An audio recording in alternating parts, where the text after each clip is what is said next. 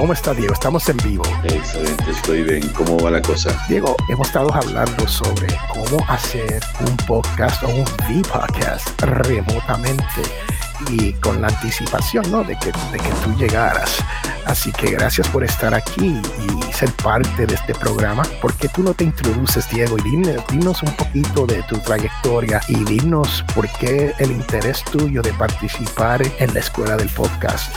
Muy bien, buenas tardes a donde quiera que nos estén viendo. Mi nombre es Diego Murcia, yo soy un salvadoreño que está viviendo en la frontera sur de los Estados Unidos junto con la ciudad de Juárez en Chihuahua, México. Pues soy un periodista que es ahora trabaja en diferentes cuestiones. Tengo un trabajo fijo en el cual me desempeño como asistente legal, pero al lado hago otras cosas como el podcast. Una de las cosas que yo descubrí eh, durante mi etapa de periodista es que hay mucho potencial para poder hacer sentir la voz, para poder llevar mensajes a través de este nuevo medio de comunicación. Como periodista, como escritor, como fotógrafo, pues le he sacado bastante provecho a esta nueva forma de comunicar. Me he logrado desempeñar en ello, pues proveyendo servicios, proveyendo conocimiento para la gente que siempre ha estado interesada en poder participar de esta nueva ola comunicativa que tenemos. En el podcasting, pues yo llevo ya más o menos unos 10 años experimentando y explorando esta forma de comunicación tengo cuatro podcasts que he producido hasta la fecha en diferentes eh, situaciones, un par de ellos relacionados con el periodismo y otro par relacionados con la ciencia ficción.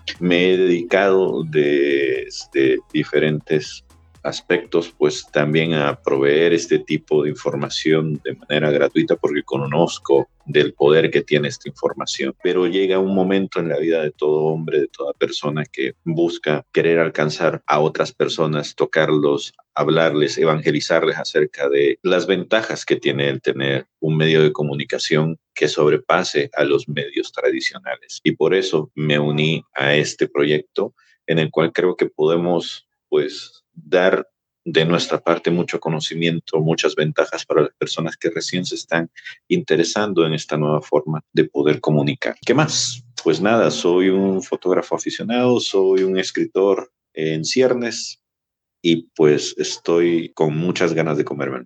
Bueno, para las personas que están aquí um, viendo, estamos en vivo y cuando uno le da mute al micrófono y uno se va, uno tiene que recordar que cuando uno regresa hay que darle unmute para poder escuchar. Y créame que estas son, estas de las cosas que queremos enseñarles en la escuela del podcast, ¿no?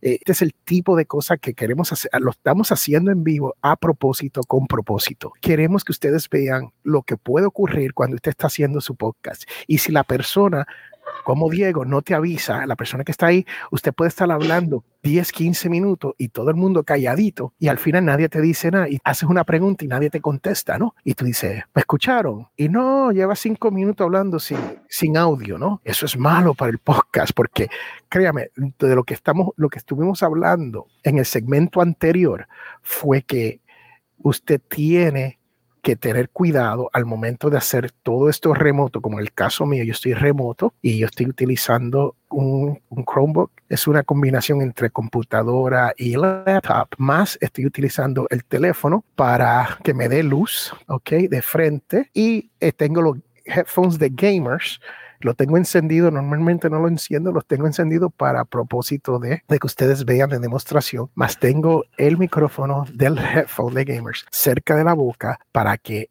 los vecinos, que tengo vecinos que están haciendo lo suyo, no se enteren de lo que yo estoy hablando. Es tan simple como eso.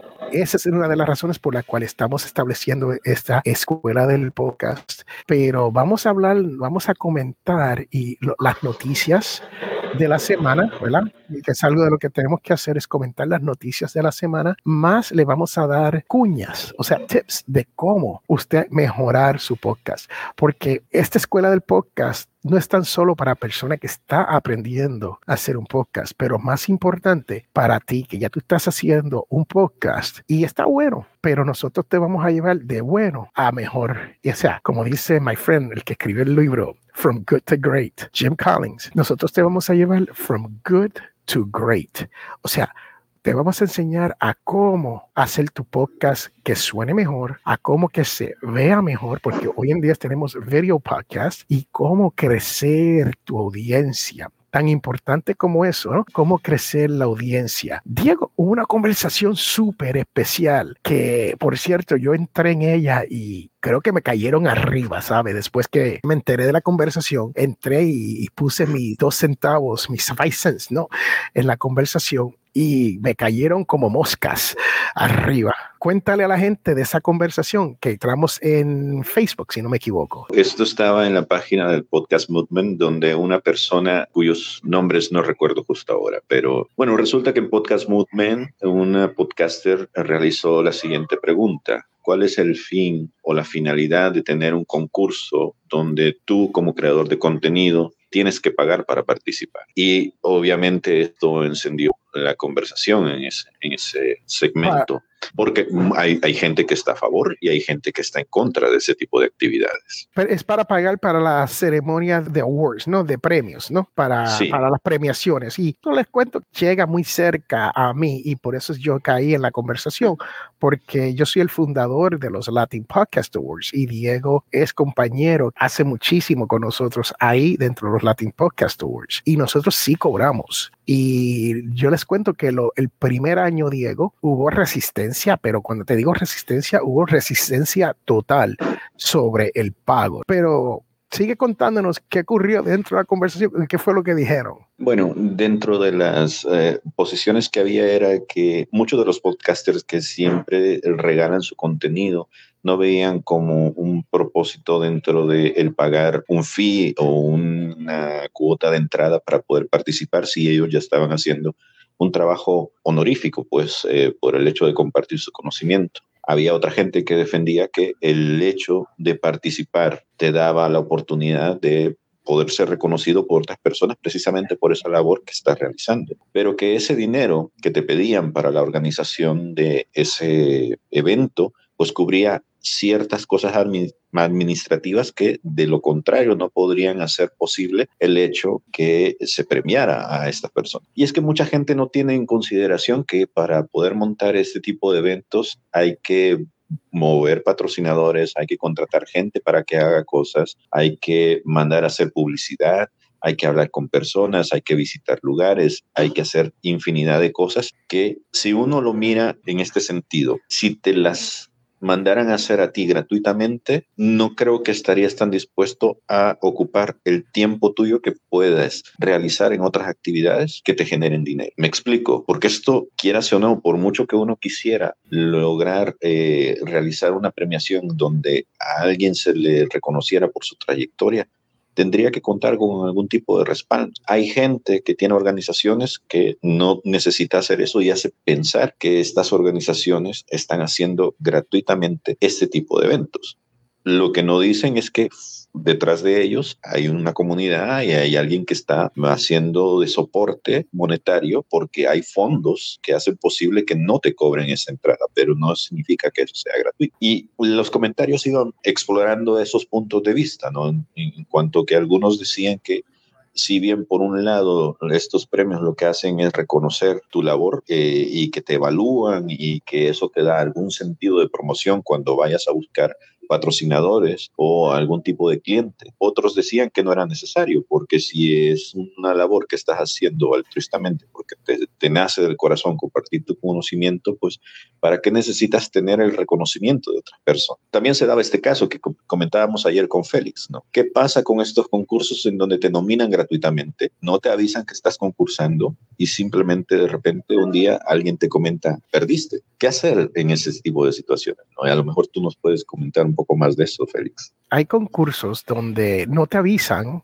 como podcaster, como creador de contenido, que tu podcast está compitiendo dentro de un renglón y fue nominado ya sea por una persona que te escucha o fue nominado por un amigo o por un familiar y te aceptan la nominación y normalmente esos no te cobran. Entonces, lo que ocurre es que estas personas están pendientes, lo dejan saber a otras personas, mira, el podcast de Félix está está nominado para esto, tú te enteras y después tú pierdes y tú dices, espérate, pero yo no quería ni estar en eso, no tenía, nadie tenía mi permiso para hacerlo y eso entonces yo he conocido personas que han perdido dentro de los Latin Podcast Awards y me comentan, mira Félix, mi marca, my brand, ahora se ve menos y yo tengo que explicarle que esto no es así, ¿no? Pero creen que se ve menos porque no pudieron ganar en una competencia.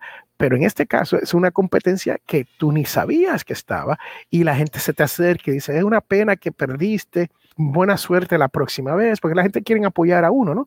Y quieren ayudar a uno, especialmente si uno, y uno está pensando, ni sabía que estaba corriendo, ¿no? Pero Diego, déjame tomar este un minutito aquí porque quiero hacer un anuncio. Este es uno de esos sitios donde si usted tiene una actividad, usted tiene un curso, si usted tiene una conferencia, si usted tiene algo en el mundo latino que usted quiere promocionar, comuníquese con nosotros y el email es info arroba escuela del podcast.com y le quiero dar aquí un segundo la página de mi amigo Robert Sasuke, que es uno de los baluartes del podcasting latino. Y Robert está dando cursos ahora de podcasting para la persona que quiere aprender a hacer un podcast. Aquí se llama el curso Crea un podcast exitoso y es en unos cursos de Robert Sasuke, va a comenzar. Usted puede pasar por robertsasuke.com y ahí te puedes registrar. Y lo importante de esto es es gratis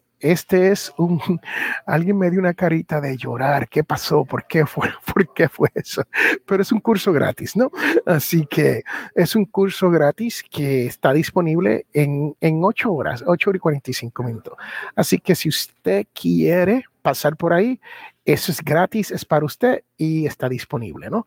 Así que, ok, so cuéntame, Diego, ¿qué más tenemos?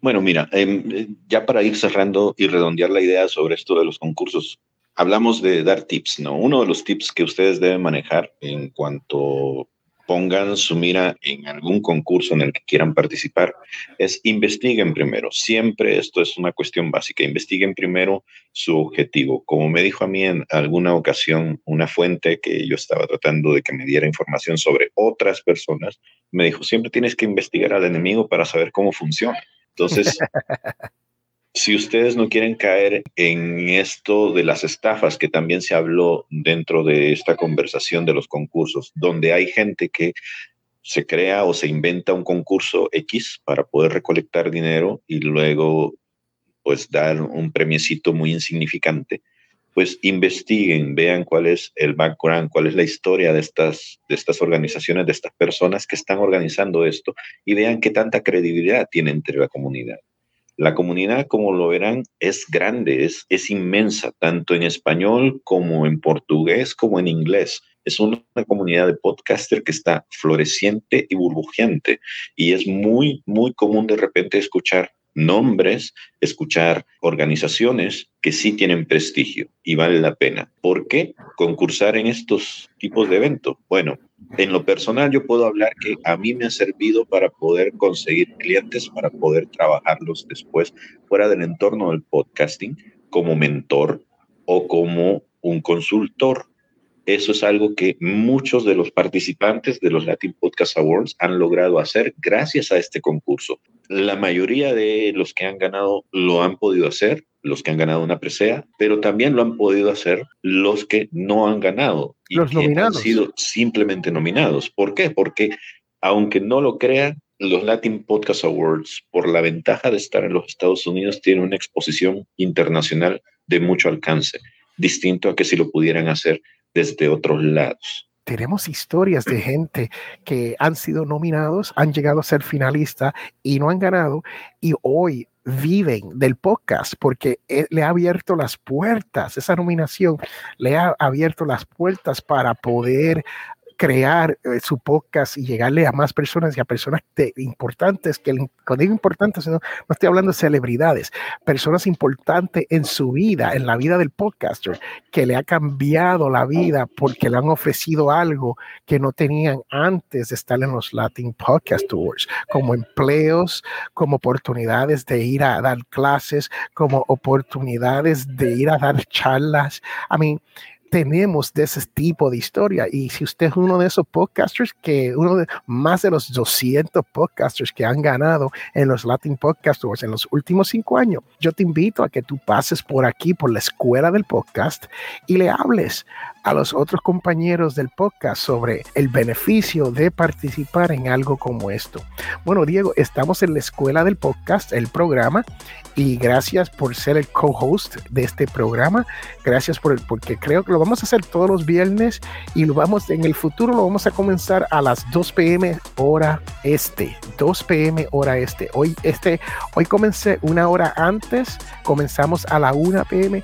porque yo francamente quería darle un poquito de, de valor al sentido de que quería hablar sobre cómo hacer un podcast, un video para remotamente. Estoy aquí con mi teléfono como mi luz principal. Tengo un Chromebook. Estoy usando el Wi-Fi del sitio aquí.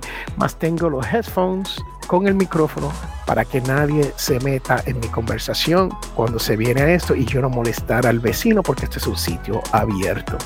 Eso es todo lo que yo tengo. Ahí tienen un curso con Robert Sasuki gratis en unas 8 horas y espero que haya disfrutado de este programa. Diego, cierra y nos vamos.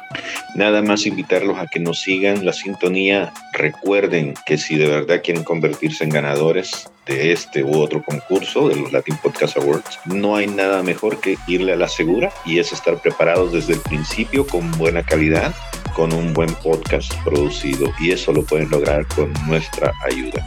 Les deseo lo mejor y espero poder verlos la próxima vez, el viernes que viene, donde vamos a hablar de temas que nos interesan a todos, ya sea que estemos como escuchas o como productores de podcast por este mismo lugar. Y vamos a hablar de temas directos y sin pausas, sin tanto revoloteo. Vamos a ir directo al punto.